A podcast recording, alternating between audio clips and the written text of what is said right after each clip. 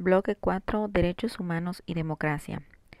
El propósito del bloque es analizar las problemáticas nacionales a partir de sus causas y consecuencias con la finalidad de colaborar en la construcción de una sociedad justa y equitativa. Este tema podemos encontrar lo que inicia en la página 107, ahí tenemos en contexto. Y acá comenzamos con lo que es la parte de los derechos humanos. Y a veces nosotros pensamos que cuando hablamos del tema de derechos humanos, pues es bastante simple, bastante sencillo, que todos los tenemos y hasta allá. Pero ¿cuál es la importancia de estudiar o analizar este tipo de temas? En la realidad, si nosotros le preguntamos a varias personas que mencionen o si saben cuáles son sus derechos humanos y se les pide que mencionen al menos unos cinco derechos humanos, hay muchas veces que no pueden mencionar más de tres. Entonces, esto es un problema porque porque si tú ni siquiera sabes cuáles son tus derechos humanos, ¿cómo puedes exigir que se respeten tus derechos? Entonces, eh, nosotros en, en nuestro contexto real identificamos que hay muchas situaciones donde no se están respetando los derechos humanos. En la página 108 aquí comienza el tema. Y acá comienza con esta parte de eh, la democracia, que actualmente es un sistema de gobierno que incluso aplica para lo que es nuestro país. En nuestro país nosotros tenemos como sistema de, como forma de gobierno, tenemos lo que es una república democrática. Y en cuanto a la democracia, pues se supone que este es uno de los sistemas de gobierno más incluyentes, donde permite la libertad de expresión, la participación, donde se fomentan ciertos valores como lo que es la igualdad, la solidaridad. Esa es, esa es la idea que se tiene con la democracia. Sin embargo, volvemos a lo mismo que en la realidad esto no está pasando tal cual. Y ya más adelante vamos a ver algunos ejemplos respecto a esto. En la página 109 de su libro, aquí comienzan con lo que es eh, esta parte ya de lo que son los derechos humanos. En el segundo párrafo les comienzan explicando que de acuerdo con la Comisión Nacional de los Derechos Humanos, estos son un conjunto de prerrogativas sustentadas en la dignidad humana.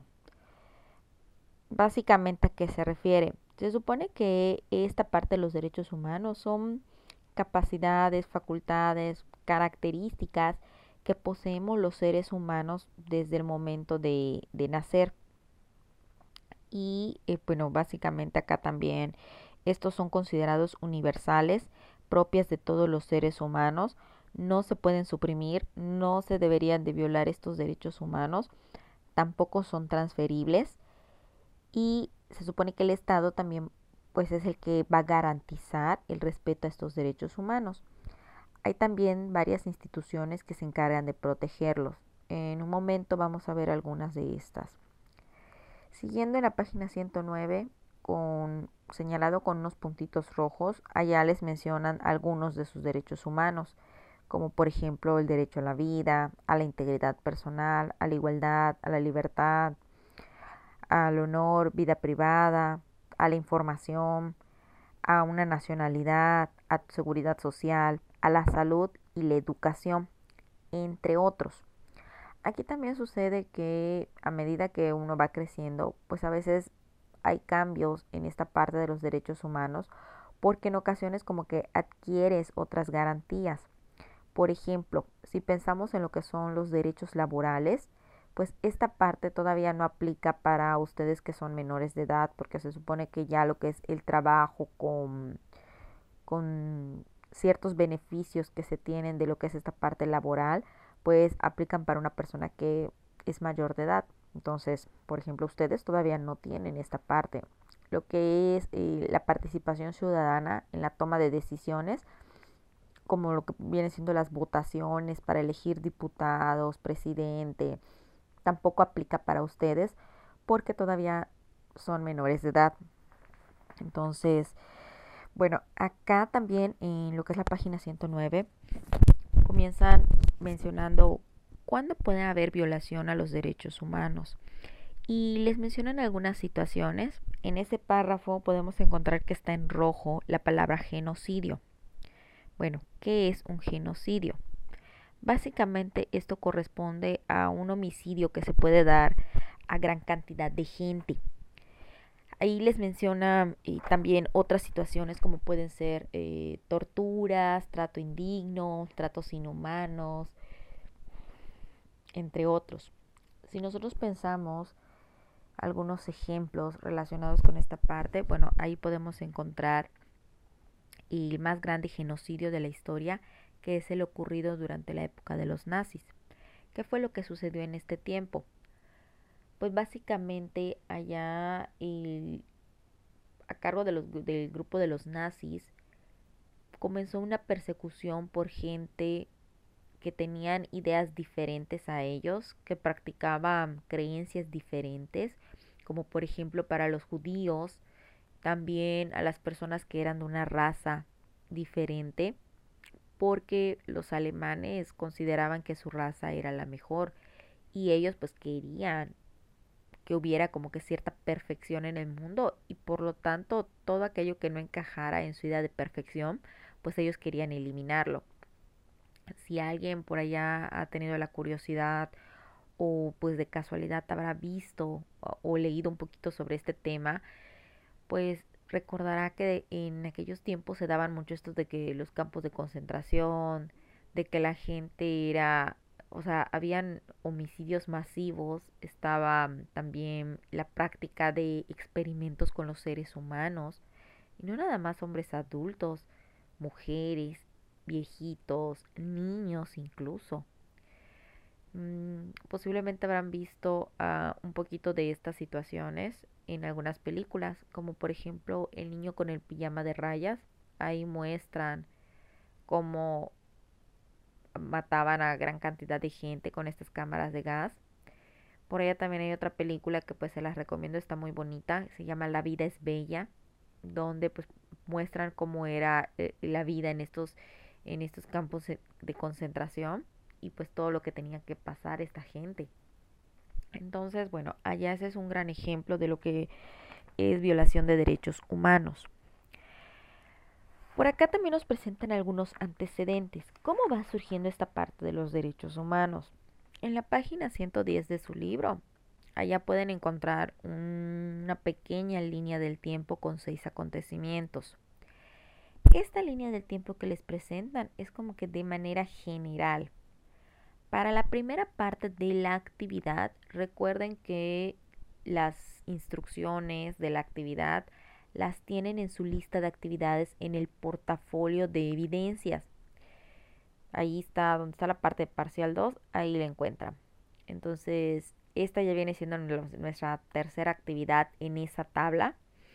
Entonces, también por ejemplo que se ubiquen en lo que es la parte de los temas.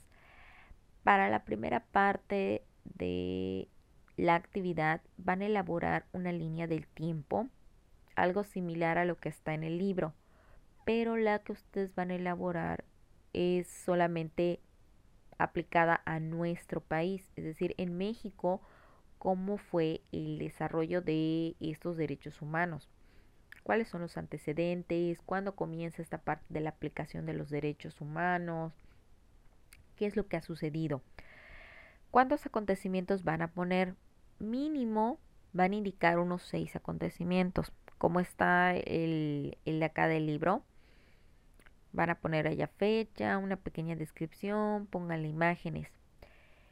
Ahora ya si ustedes quieren agregar eh, más acontecimientos, pues bueno, recuerden que por cada actividad que ustedes mejoren pueden tener uno o dos puntos extra.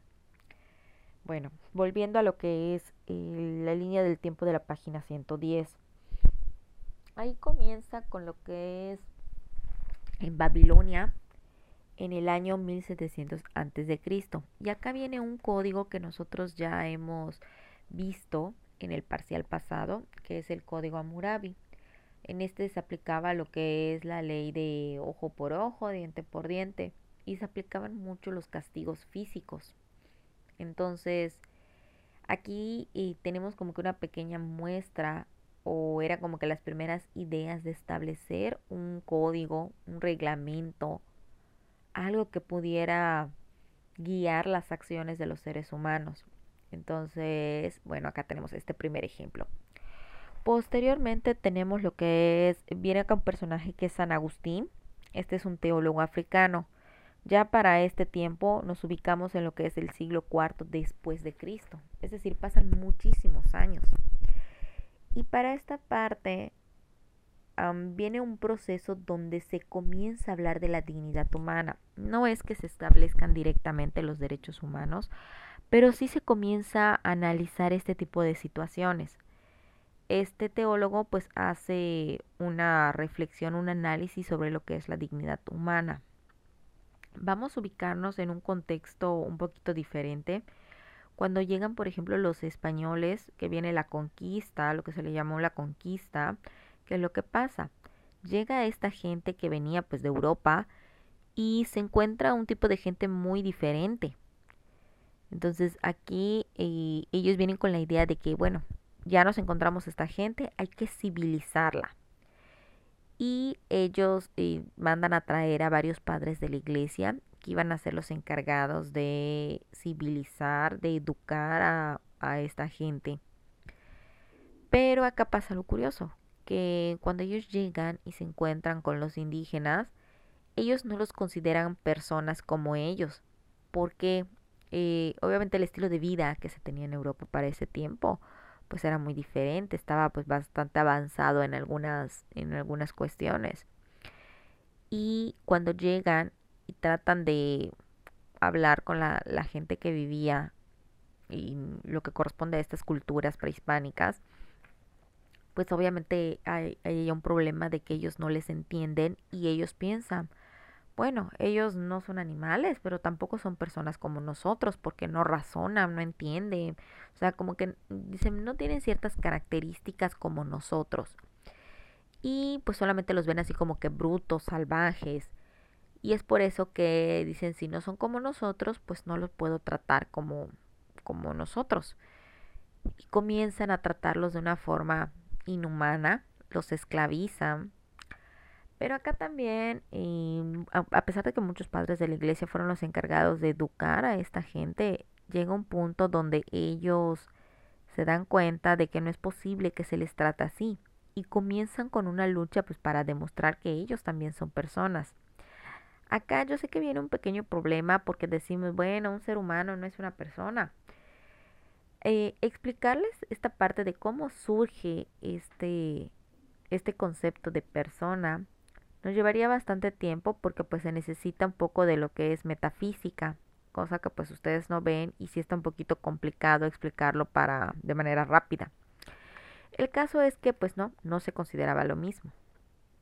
Cuando llegan, por ejemplo, sus padres, hay una película que se llama La controversia de Valladolid. No creo que la hayan visto y pues tampoco creo que les llame la atención porque pues es así como que eh, tiene mucho bla bla bla porque van explicando no, no es que tengan tantas em, situaciones que llamen la atención de manera física en la película, ¿no? Y allá ellos van haciendo pruebas. Y una de esas pruebas que hacen, por ejemplo, es esa, de que les dicen, no es que ellos no, no razonan, no entienden. Pero acá había un problema de comunicación, porque el idioma era diferente. Entonces, obviamente no les iban a entender, pero porque no tienen el mismo idioma es como si ahora llegara un alemán y tratara de platicar con ustedes. Si tú no sabes alemán, que creo que es la mayoría, de, o sea, es el caso de, de, todos, creo que los que estamos en, em, en el grupo, pues obviamente no le vas a poder responder. Y no es porque no entiendas, es porque hay un problema de comunicación en cuestión del idioma. Entonces, bueno, ellos comienzan a hacer varias pruebas y les repito, pues varios de los padres de la iglesia estaban en la defensa de esta gente vulnerable porque ya no querían que se les sigan tratando como esclavos o de una forma inhumana. Pero bueno, acá volviendo con nuestra línea del tiempo. En el año 1215 viene lo que es la declaración, perdón, eh, bueno, si viene lo que es una carta de los derechos en Inglaterra Y aquí básicamente lo que se quería era poder limitar los poderes del rey, porque en aquel tiempo el poder del rey abarcaba todo, o sea, se hacía su voluntad, lo que él quería, lo que él decía. Obviamente, pues esto incluía malos tratos o tratos indignos hacia algunas personas. Entonces se elabora este documento con esa intención. Pasa el tiempo y en España, en el siglo XVI, fíjense cuánto tiempo está pasando. Cuando hablamos del año 1215, es aproximadamente en el siglo XIII. Entonces, nos vamos luego al siglo XVI y en España comienza a surgir algunos conceptos como lo que es el derecho natural, el derecho a la vida, a la libertad. Entonces, eh, fíjense que es un proceso que se da bastante lento a pesar de que todo esto va sucediendo en Europa. Digo, de, de Inglaterra, España, ahorita vamos a pasar a Francia. Entonces, es un proceso que se da de manera muy lenta en un mismo continente, en un mismo contexto. Por acá también tenemos en España en el siglo X, ah, perdón, el Renacimiento. Aquí ya pasa el tiempo y tenemos a un personaje que se llama Giovanni Pico de la Mirándola. Él también era pues un religioso y él comienza a hacer un discurso sobre la dignidad del hombre. Entonces él eh, también estaba en contra de la esclavitud y quería que se eliminara pues ciertos tratos inhumanos hacia las personas. Pasa el tiempo y viene el siglo XVIII y aquí en Francia se proclama la Declaración de los Derechos del Hombre y del Ciudadano. Entonces fíjense cuánto tiempo va pasando y poco a poco va surgiendo esto de los derechos humanos. Bueno, ahorita viene lo que es la ONU. La ONU es la Organización de las Naciones Unidas y esta surge cuando vamos, regresamos un poco al contexto de lo que es la Segunda Guerra Mundial, cuando finaliza la Segunda Guerra Mundial en 1948 en París, se reúnen pues allá líderes de diferentes países y eh, se establece lo que es la ONU y de ello va a derivar lo que es la Declaración Universal de Derechos Humanos. Entonces, si nosotros nos damos cuenta, estamos hablando de 1948, casi 1950. Eh, aproximadamente para ese año, incluso quizás sus abuelos ya habían nacido o estaban por nacer. Entonces, fíjense que tampoco tiene demasiado tiempo. Cabe destacar que esta Declaración de Derechos Humanos es la que ya aplica para lo que es nuestro país, para México. Entonces vean nada más hace cuánto tiempo fue. Estamos hablando de que fue hace tres generaciones. Bueno, aquí también, ¿por qué surge esto? Pues debido a todo lo que se observó que sucedió al finalizar eh, la, la Segunda Guerra Mundial, que se notan estos homicidios, estos tratos inhumanos, y el objetivo de la ONU pues es garantizar la paz evitar que vuelvan a suceder este tipo de acontecimientos y proteger también a lo que es a lo que son las personas. Por eso es que se establece esto de la Declaración Universal de Derechos Humanos. ¿Cuáles son los principios de la Declaración Universal de los Derechos Humanos? Básicamente es la libertad, solidaridad, igualdad y la no discriminación. Entonces, esto si nosotros observamos, pues básicamente son como que características buenas, positivas pero en la realidad esto como que no se está aplicando tal cual. Hay casos de personas donde esta parte de sus derechos no se están respetando, no se cumple. Yo como les comentaba al inicio, pareciera un tema tan sencillo, pero en la práctica, en la realidad, ya en, en un contexto específico, se observa que no. Yo les puedo comentar el caso de una prima lejana que su mamá se fue, o sea, llegó un día de visita con, con su hermana en Mérida y dejó a, dejó a la niña y se fue y ya no, no regresó. Entonces, pues la tía quería llevarla a la escuela, pero resulta que la niña no tenía papeles. Entonces viene acá todo un proceso bastante largo y complicado porque los tíos quería, estaban pues tratando de ver cómo podían, o sea, de manera legal ayudar a la niña, porque están de acuerdo que la niña no, no podía ir a la escuela, conforme iba creciendo, pues encontraba más dificultades porque la niña tampoco tenía, podía tener lo que es un seguro social, porque no, es como que legalmente no existe. Entonces, esto comenzó a ser un problema. Va pasando el tiempo y ya ella, pues ya no es una niña, va creciendo y les dice a los tíos, no, saben que déjenlo ya, no se preocupen, porque obviamente todo esto implicaba trámites, mucho gasto, o sea, es decir, recursos que ellos no tenían. Entonces ella crece y para encontrar un trabajo también tiene esa dificultad, porque no tiene ningún documento de identificación. Entonces ella, por ejemplo, conoce, o sea, en, un, conoce un señor que tenía una, como, como un negocio de jugos y paletas, así como tipo la michoacana, ¿no? Y él le da empleo. Entonces ella comienza a trabajar ya de empleada y ahí conoce al hijo de este señor. Y pues ellos se enamoran, se vuelven pareja, tiene una hija. Pero fíjense que pues, cuando ella tiene su hija, ella no la puede registrar como propia porque no tiene papeles. Entonces la hija queda registrada únicamente con los apellidos del papá, o sea, como hija del, de, de su pareja, ¿no?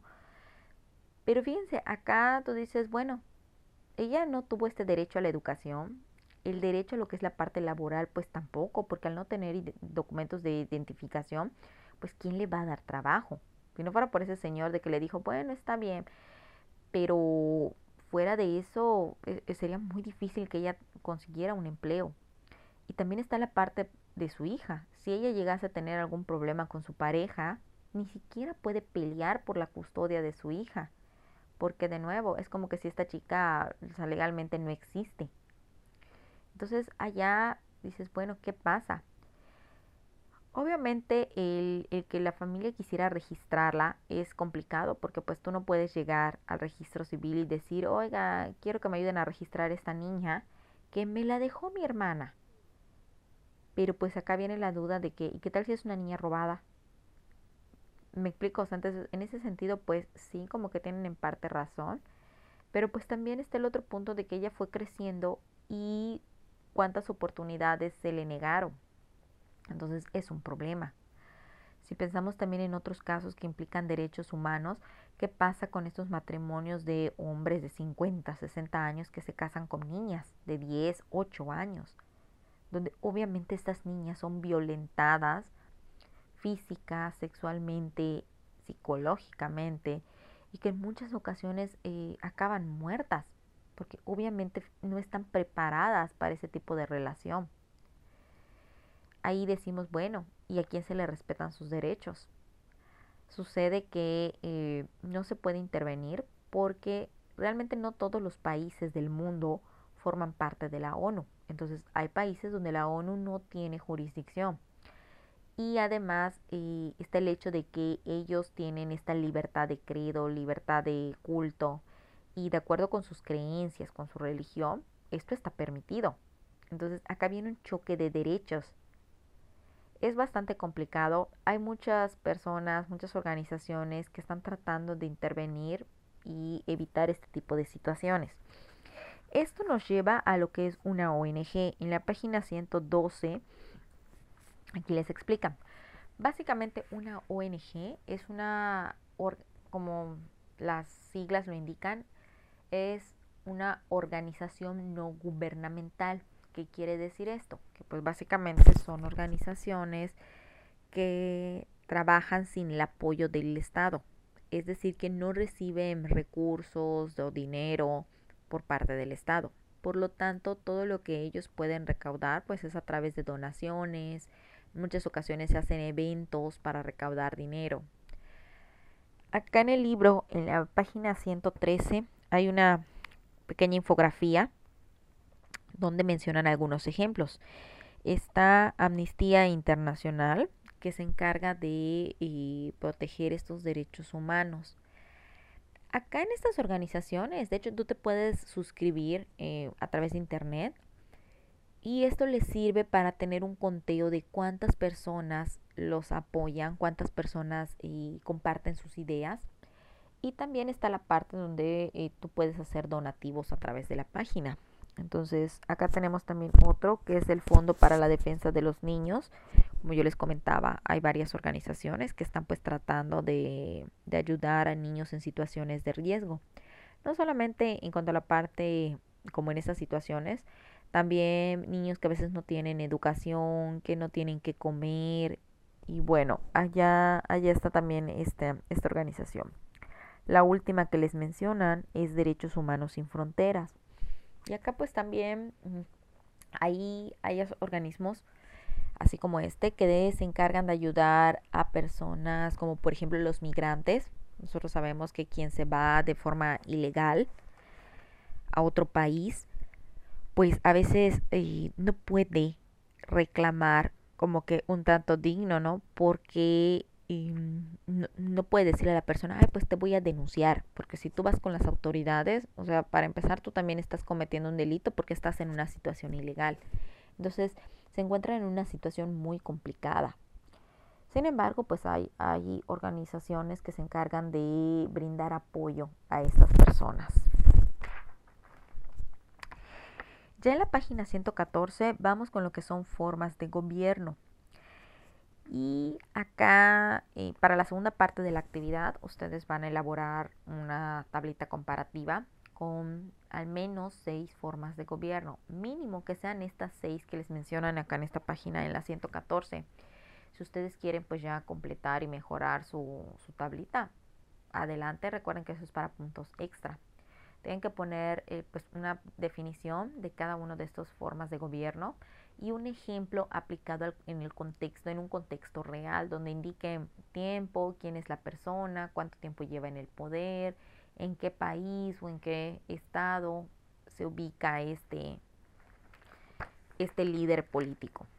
Bueno, eh, acá viene un personaje que nosotros ya hemos comentado en el parcial pasado. Este es Aristóteles. Entonces, Aristóteles fue filósofo, eh, también fue, se dedicó a lo que es la biología, anatomía, se le conoce como el padre de la lógica, pero él también eh, destacó mucho en lo que es la política. Él, recordemos que como era muy destacado pues por sus conocimientos, fue mandado a, llamar para que se encargara de la educación de Alejandro Magno, que iba a ser el futuro emperador en Roma. Entonces, obviamente él estaba muy involucrado en lo que es la política y él acá establece esta parte de las formas de gobierno, las divide en dos. Las primeras son, las llama puras y las segundas las llama impuras. Las primeras están acá marcadas con un puntito rojo y tenemos monarquía, aristocracia y república. La monarquía, pues este es el gobierno de una sola persona, a este se le conoce como el rey, reina, monarca y antiguamente pues todas las decisiones eran tomadas por esta persona. En la actualidad podemos encontrar todavía lo que es una monarquía en algunos lugares como España, Francia, en lo que es Medio Oriente, en África, en, en Inglaterra. Y en el caso de Inglaterra, pues acá tenemos el ejemplo que creo que es más, ah, posiblemente lo han escuchado, que es con la reina Isabel que ella ya lleva muchísimos años en el poder. Pero como yo les comentaba hace un momentito, actualmente ya no es de que todo el poder recae en, en la reina, por ejemplo. Porque si nosotros pensamos en Inglaterra, pues ellos ya tienen un primer ministro. Está el parlamento y ellos son los que se encargan de tomar las decisiones políticas. Como que en la actualidad esta parte de las figuras de los reyes se ha conservado más por pues por esta tradición histórica, por el peso social que tienen, sí tienen participación en asuntos políticos, pero a final de cuentas ya la decisión no recae al 100% en ellos. Luego viene la aristocracia, que esta Aristóteles lo define como el gobierno de los mejores. Básicamente, esta era la forma que él consideraba que era la mejor porque pues él decía, acá si nosotros pensamos en estos líderes, la aristocracia es una gente de clase alta donde tienen los recursos económicos y por lo tanto han tenido un buen acceso a la educación. Es decir, que es gente que ya está educada, que está preparada para gobernar y como ellos ya tienen dinero, pues no necesitan robarle al pueblo. Entonces él consideraba que esta era la mejor opción. Acá también está la república, que es similar a nuestra forma de gobierno actual, que tenemos una república democrática. Aquí dice es el gobierno de todo el pueblo. ¿A qué se refiere? Se eligen representantes. Pero en aquellos tiempos, así como lo plantea Aristóteles, estos representantes eran elegidos eh, no de manera popular, sino que eran elegidos por gente especializada. Bien, no cualquiera era representante. Entonces él consideraba que pues también era bueno porque de nuevo tenemos esta parte de que es gente que ya está preparada. Luego vienen las formas impuras. Y aquí en lo que son las formas impuras tenemos la tiranía, oligarquía y democracia pura o demagogía. En el caso de la tiranía, este es el gobierno de uno solo para su propio beneficio. ¿Qué ejemplo podemos encontrar acá? Pues acá tenemos el de Corea del Norte. Posiblemente habrán escuchado cómo es el estilo de vida allá en Corea del Norte. Es muy estricto. El presidente que se llama Kim Il-sung controla todo. Allá eh, solamente tienen acceso, por ejemplo, en lo que es la televisión, a cuatro canales locales. No tienen acceso a lo que son noticieros internacionales, programas de otros países. Eh, por ejemplo, ahí también ellos no cuentan con internet. El internet está limitado para ciertas personas. Ellos no pueden salir de su país. Allá se supone que se hacen votaciones, pero el único candidato es este señor. Ha sido tanta la, la situación de tensión que incluso se ha aplicado la pena de muerte en varias ocasiones. Hay pues castigos de prisión. Entonces la situación sí es bastante, bastante fuerte que se vive y eso que les comento pues es actualmente. Entonces ahí tenemos un ejemplo de tiranía. Otro eh, podría ser como lo sucedido con Hitler, que si bien es cierto que él no fue presidente o gobernador, pero sí fue un líder y ejercía esta parte de la tiranía. Luego tenemos lo que es la oligarquía. Este es el gobierno de unos pocos ricos para su propia conveniencia. Aquí es como que el poder se mantiene en un pequeño grupo Incluso a veces puede ser la familia, o sea, en una misma familia. Ejemplo, en el caso de Cuba, donde por cierto ahí también se vivía una tiranía, el líder fue Fidel Castro durante muchos años. Hace poco, bueno, digo hace poco, hace algunos años, muere eh, Fidel Castro y el poder, o sea, no es que hicieran votaciones o alguna prueba para ver quién podía ser el líder, no, o sea, en automático el poder lo tomó su hermano, y hasta donde supe el hijo de Fidel Castro pues también estaba en la, en la lucha porque él quería tener el poder. Pero a fin de cuentas, si ustedes observan, pues el poder se mantuvo en, el grupo de la familia. Entonces, acá se puede dar esta parte. Y el último es la democracia, que este, como su nombre lo indica por sus vocablos etimológicos, viene de demos, demo, pueblo, y kratos, que es poder. Entonces, esto significa el poder está en el pueblo. Para Aristóteles, esta era la peor forma de gobierno. Porque, y dice, si el poder está en el pueblo, pero el pueblo es gente ignorante, el pueblo no está educado, ¿cómo van a poder elegir bien a sus representantes si no tienen esta capacidad, no tienen esta preparación intelectual? Y esto pues sí lo observamos en nuestro contexto real. Hay mucha gente que eh, aquí tiene mucho que ver la parte de la popularidad. A veces no gana el mejor, sino el que es más popular. Hay gente que dice, no es que mi familia siempre hemos sido del PAN, así que yo voy a votar por el PAN, por ejemplo. Y ni siquiera conocen quién es el candidato, no conocen sus ideas, qué es lo que ha estudiado.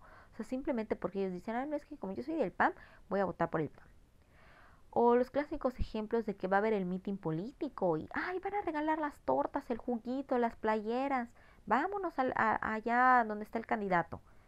Ni saben quién es, pero ahí van allá a, a, dar esta muestra de apoyo con tal de que les den su torta y su juguito. Entonces, bueno, ahí se está dando estas situaciones donde observamos de que no siempre es eh, porque se conozca los logros de esta persona. Un ejemplo más sencillo es en el caso de las escuelas, cuando al inicio del curso se dice vamos a elegir jefe de grupo.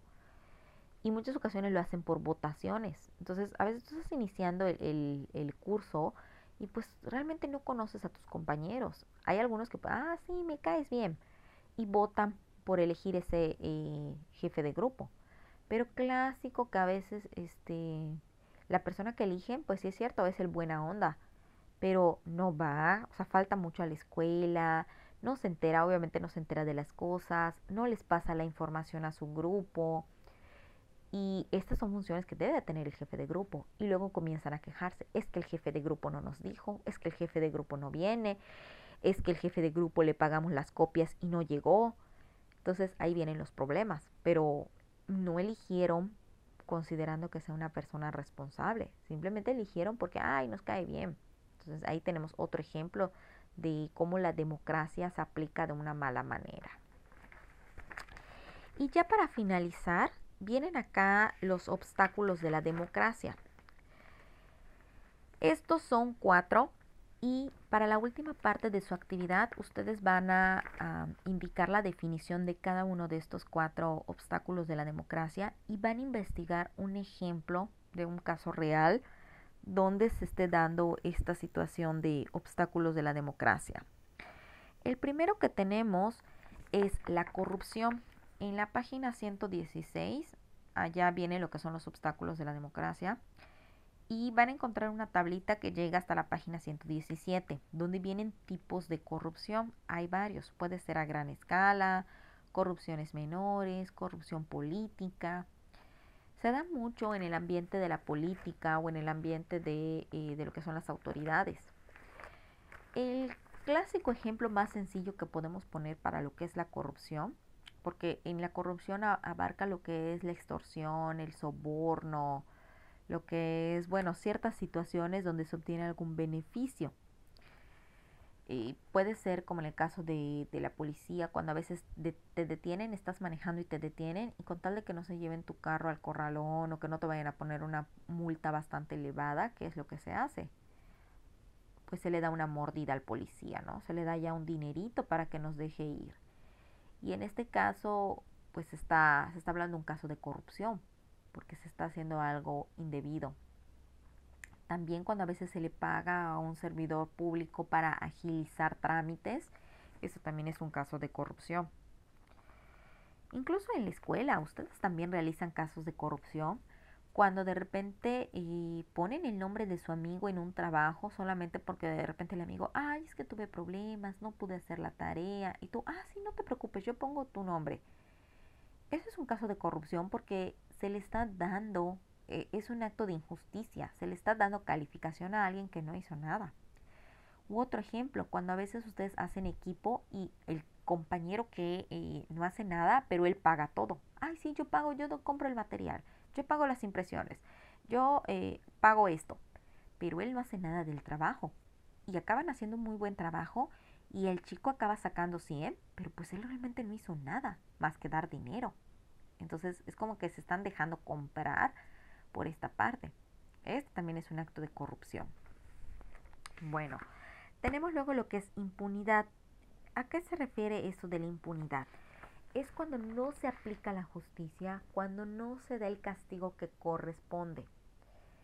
Ejemplo, supongo que ustedes habrán escuchado lo que pasó hace algunos años con estudiantes desaparecidos. Ya tiene como cuatro años esta situación desaparecieron 43 estudiantes normalistas. Bueno, no estoy segura, fueron 43, 47, pero bueno, fueron más de 40 jóvenes. Y hasta la actualidad, o sea, no se sabe qué fue lo que sucedió, no apareció ningún responsable, nadie recibió ningún castigo por esta situación. Hace algunos años, hace como dos años, aparecieron, creo que se encontraron restos humanos y se logró identificar que eran dos de los, de los jóvenes desaparecidos. Entonces, pues ahí ya se está hablando de un caso de homicidio. Y dicen, bueno, ¿qué pasó? Nadie recibió ningún castigo, no se encontró ningún culpable. Este fue un caso de impunidad, no se aplicó la justicia. hay de repente otros casos que se suelen dar. Aquí por lo general eh, hay mucha influencia económica. Tal vez ustedes eh, habrán escuchado algunos casos donde em, alguna persona de dinero atropella a otra y a final de cuentas no recibe ningún castigo esta persona porque en muchas ocasiones pues se ve involucrado el dinero. Voy a ponerles el caso de Celia Lora, que es hija de Alex Lora, que es un cantante, es el, cantante del Tri, posiblemente pues allá lo puedan identificar. Y de hecho, pues esta chica Celia Lora actualmente pues se dedica mucho a lo que es, bueno, vive de su, de su imagen. El caso es que esta chica en una ocasión, al parecer pues estaba alcoholizada y atropelló a una persona que murió. Pero pues ella no recibió ninguna, ningún castigo, en ningún momento mm, estuvo detenida o en prisión. Entonces ahí se habla de un caso de impunidad. No recibió el castigo que corresponde. Mucho se ha comentado pues que obviamente ya estuvo la presencia de, dinero para evitar que ella pues pagara por este delito. Después tenemos lo que es abuso de poder. ¿Este a qué se refiere? básicamente hace referencia a cuando tiene mucho que ver con la parte de un líder, o bueno, no un líder, perdón, un jefe sobre sus subordinados. Entonces aquí aplica mucho esta parte del el abuso de poder cuando de repente eh, a veces puede haber como que una presión psicológica, una presión con tal de que tú no pierdas tu trabajo, aceptas hacer ciertas cosas. ¿no? Por ejemplo, cuando de repente llega el jefe y les dice, este, bueno, a ver, ¿quién va a invitar hoy al desayuno? Y tú con tal de quedar, pues, eh, no quedar mal con el jefe, pues dices, bueno, está bien, yo invito a las tortas, ¿no? Entonces ahí como que se está aprovechando. O a veces y cuando te exige más tiempo del que corresponde con tu jornada laboral, o bueno, te pide más de lo que está en tus funciones. Entonces ahí también un ejemplo sencillo que podemos identificar, porque digo, esto no solo se da en un contexto laboral, también se puede dar en un contexto educativo, en un contexto de familia, también en lo que es la casa. El ejemplo a veces del hermano mayor, que le, pide al hermanito, haz esto, haz lo otro.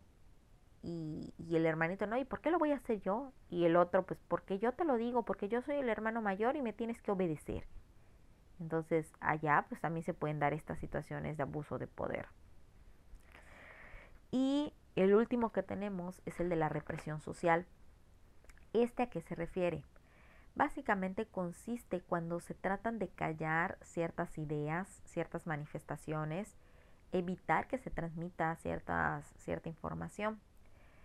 Acá tenemos algunos ejemplos. Hubo el caso de una reportera hace ya algunos años donde eh, incluso a ella la secuestraron, la golpearon y la amenazaron para que ya no siga transmitiendo cierta información, que no la haga de manera pública. Entonces, bueno, ya fue un caso de represión social. También han habido otros casos donde han despedido reporteros. Em, hay una que se llama mm, Carmen Aristegui, posiblemente la habrán escuchado. Ella antes trabajaba en Televisa entonces, eh, pues se dice que no estaban de acuerdo altos funcionarios con la información que ella transmitía y esto provocó que la despidieran con tal de que ya no siga compartiendo esa información. Porque pues mucho se habla de que Televisa tiene mucha relación con los políticos. Entonces a veces transmite información eh, a conveniencia de ellos y en otras ocasiones oculta información o manipula información para su conveniencia. Otro caso eh, puede ser como el de, posiblemente habrán escuchado de la matanza de Tlatelolco, ocurrida en 1968 en México. Era un grupo de estudiantes universitarios, eran de la UNAM, que eh, se manifestaron porque estaban en contra de ciertas ideas políticas, ciertas ideas del gobierno. Y en medio de este movimiento estudiantil, lo que hacen las autoridades es que mandan a policías se supone que la intención pues era como que asustar a estos jóvenes para que ya se fueran, dejaran de el lugar, dejaran de eh, pues de, de exponer estas ideas, ¿no? Pero pues obviamente los policías estaban armados y los jóvenes no. Entonces ahí No se sabe bien qué fue lo que sucedió. Las cosas se salen de control y los policías abren fuego contra estos jóvenes y asesinaron a muchos jóvenes universitarios que no estaban armados y que lo único que estaban haciendo pues era manifestar sus ideas. Entonces por eso se le conoce como la matanza de Tlatelolco. Así como este caso de eh, represión social contra algún movimiento estudiantil, así hay otros. Está por ejemplo la noche de los lápices en Argentina. Se dio una situación similar. Entonces por allá si tienen el interés, búsquenlo. Está bastante interesante esta situación. Y bueno, eso sería todo en cuanto a lo que es este bloque, en cuanto a lo que es este tema. Espero que les haya quedado claro, que pues haya sido comprensible. Recuerden que este audio pues es complemento de la lectura que ustedes deben de realizar del libro. Entonces, la entrega de su actividad, voy a poner fecha para la eh, siguiente semana que ustedes puedan entregar esta actividad. Y lo que nos va a quedar pendiente pues es la evaluación del bloque 4. Esta se encuentra de la página 126 a la página 127. ¿Cómo la pueden responder? Pues obviamente con el tema del libro que pues ustedes deben de leer. Y ya igual, el enlace para la evaluación del bloque 4 se los voy a dejar ya la siguiente semana. Cualquier duda me pueden mandar correo. Recuerden no mandarme mensaje privado porque pues a veces no, no lo veo. Entonces, por favor, ahí se los eh, pues sean muy cuidadosos con esta parte. Que tengan buen día y cuídense mucho.